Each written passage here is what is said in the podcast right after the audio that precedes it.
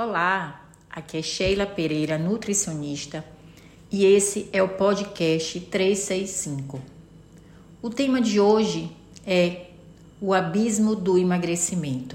Sim, porque hoje é dia de falarmos sobre emagrecimento, comportamento alimentar, emoções, todo o processo que nos leva a comer. Hoje é dia de saúde mental. E o tema de hoje, o abismo no emagrecimento, e o abismo é um substantivo masculino.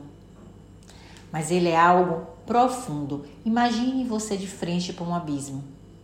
É desafiador. Ele é inexplorado. Quando olhamos para ele, entendemos que há ali uma situação difícil ou perigosa de superar. Algo misterioso ou até incompreensível. Mistério. Uma grande separação ou um afastamento. Todo o processo de emagrecimento é representado por essa palavra, abismo. Isso é, o emagrecimento é um processo entre a sua mente inconsciente e consciente do seu corpo, ou seja, sua fisiologia, bioquímica e matemática. Quantas vezes você já pensou e comprovou que emagrecer não é fácil? É um abismo. Mas quanto que você vem repetindo os mesmos pensamentos sobre dieta e insistindo nessa mesma forma de tentar emagrecer, achando que é a salvação? E mesmo cansada, comprovando a cada dia que está no caminho errado, você insiste em não tentar um outro caminho.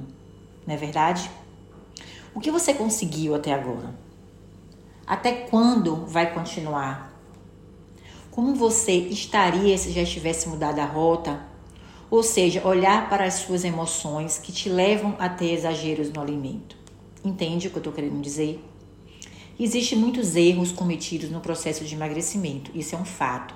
Mas o pior deles é focar e forçar a mudança do comportamento e do hábito sem nenhum critério. Fácil dizer, tenho que mudar o comportamento para emagrecer, sem ao menos saber o porquê dele, o porquê desse seu comportamento. Cá entre nós, isso é uma perda de tempo. Estranho isso. Observe, sua vontade de emagrecer é tão grande e mesmo assim isso não é o suficiente para te fazer mudar e manter isso. Não tem algo de errado nisso? Pense, você não é tão fraca assim. Acredito que em algum momento da sua vida, ou em vários momentos, você já provou que é forte. Principalmente quando a única opção que te restou foi realmente ser forte e você foi lá e superou. Lembra aí? Lembra? Eu sei que você tem alguma lembrança desses momentos. Tudo porque você não sabe por que age, nem por que come você nem ao menos se conhece para entender o que te motiva a fazer, a agir, a tentar ou desistir, a sentir, escolher, enfim. Tudo na sua vida será motivado por algo que tem aí dentro de você. Até então é desconhecido. Sim, a sua motivação, muitas vezes você não conhece o que te motiva. Você entende a palavra motivação como um é, um sentimento de estar motivada. Oba-oba, sabe? Na fissura de algo. Talvez motivação signifique isso para você. Você conhece realmente a motivação? O que ela é, significa para você? Como ela interfere na sua vida?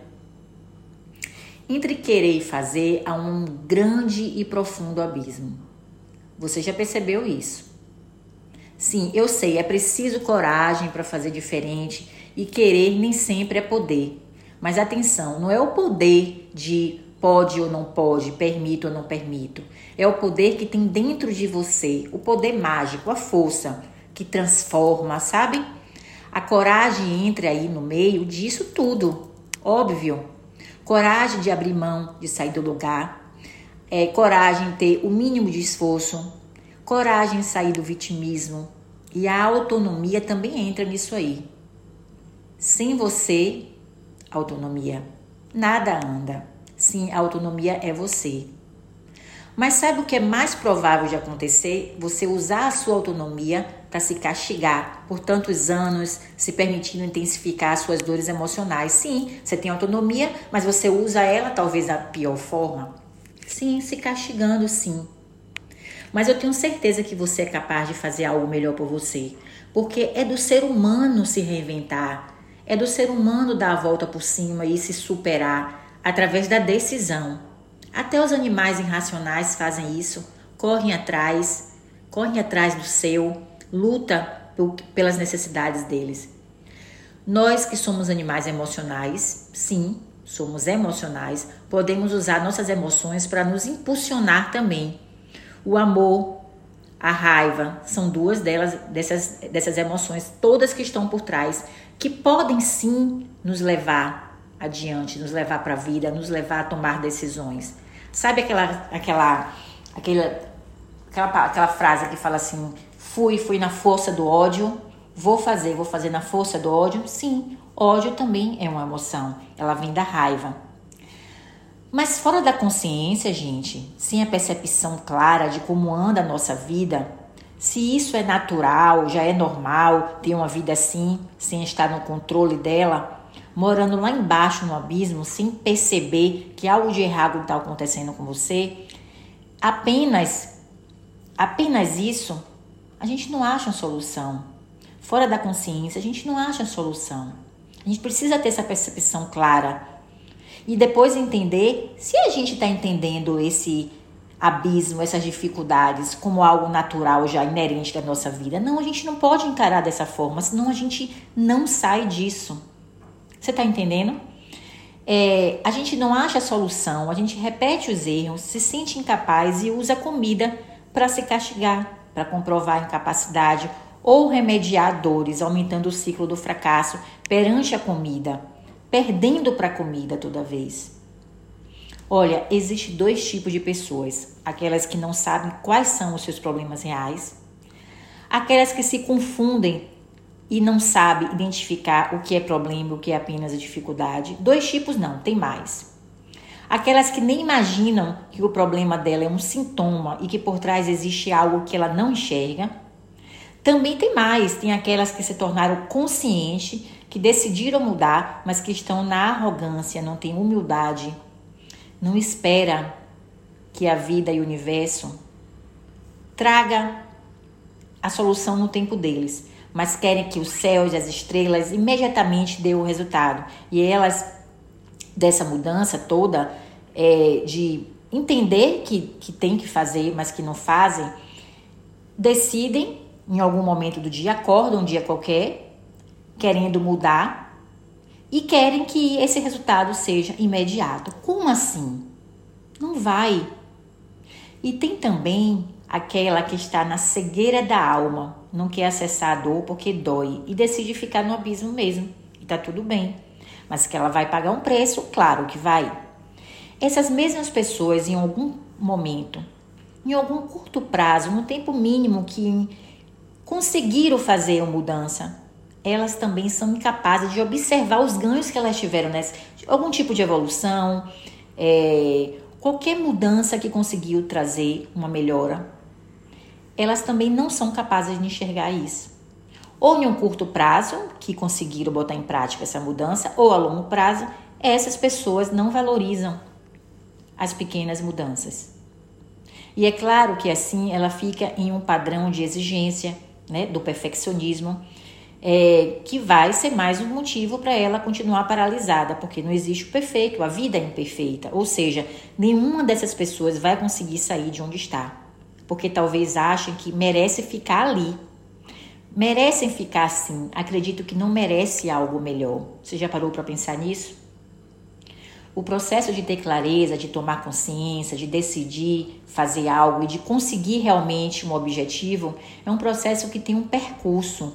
E que esse percurso é lento, porque nesse trajeto vão acontecer altos e baixos, porque você é imperfeita, incrivelmente imperfeita, assim como a vida é imperfeita.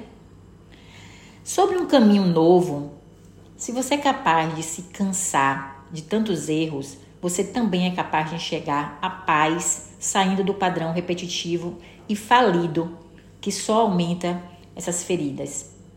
Importante avaliar, muita atenção. Como você encara o seu merecimento? Se você se sente merecedora de emagrecer, de se sentir bem e feliz. Isso pode ser uma pedra que te faz tropeçar e cair no abismo e se manter lá. Uma coisa também importante é observar a sua falta de humildade. Não queira ser dona do tempo, nem queira governar o seu templo, ou seja, o seu corpo, porque ele é sábio. Ele tem autonomia. Já na sua mente, você consegue sim governar. Outro ponto, clareza do que é problema e do que é dificuldade, do que não é real. Outra questão, tenha consistência quando você tiver consciência disso tudo. Quando você mudar o seu, mudar o seu padrão de pensamento e começar a ter novos hábitos a partir de uma mudança de comportamento, né? Você muda a sua mentalidade, você tem novos comportamentos pensamentos, né? Os pensamentos vão determinar novos comportamentos e isso tudo vai virar hábito. Então, depois que isso virar hábito, o hábito é você estar tá consistente naquilo. Então, não tem como ser o contrário disso. E foco. Foco. Mas não é foco do dia a dia. Você está focada e não se distrair, ficar numa fissura doentia pelo processo. É foco no motivo. No motivo pelo qual você quer alcançar esse objetivo para que isso te traga motivação para você colocar ação, motivo para colocar ação. Se você não tem um motivo bem definido, você não consegue colocar ação. E a dica final para você se diminuir, para você se diminuir não, para você diminuir a sua ansiedade em emagrecer e definitivamente você abrir a mente sobre você não errar, é o seguinte: o emagrecimento ele tem muito a ser analisado. Né? É como você olhar para um abismo e ficar ali observando ele, tentando analisar. Sim, você vai encontrar várias respostas. Focar só no que se come ou no comportamento alimentar, em mudar o comportamento alimentar, é o mesmo que deixar uma arapuca preparada com armadilha direcionada para a beira desse abismo.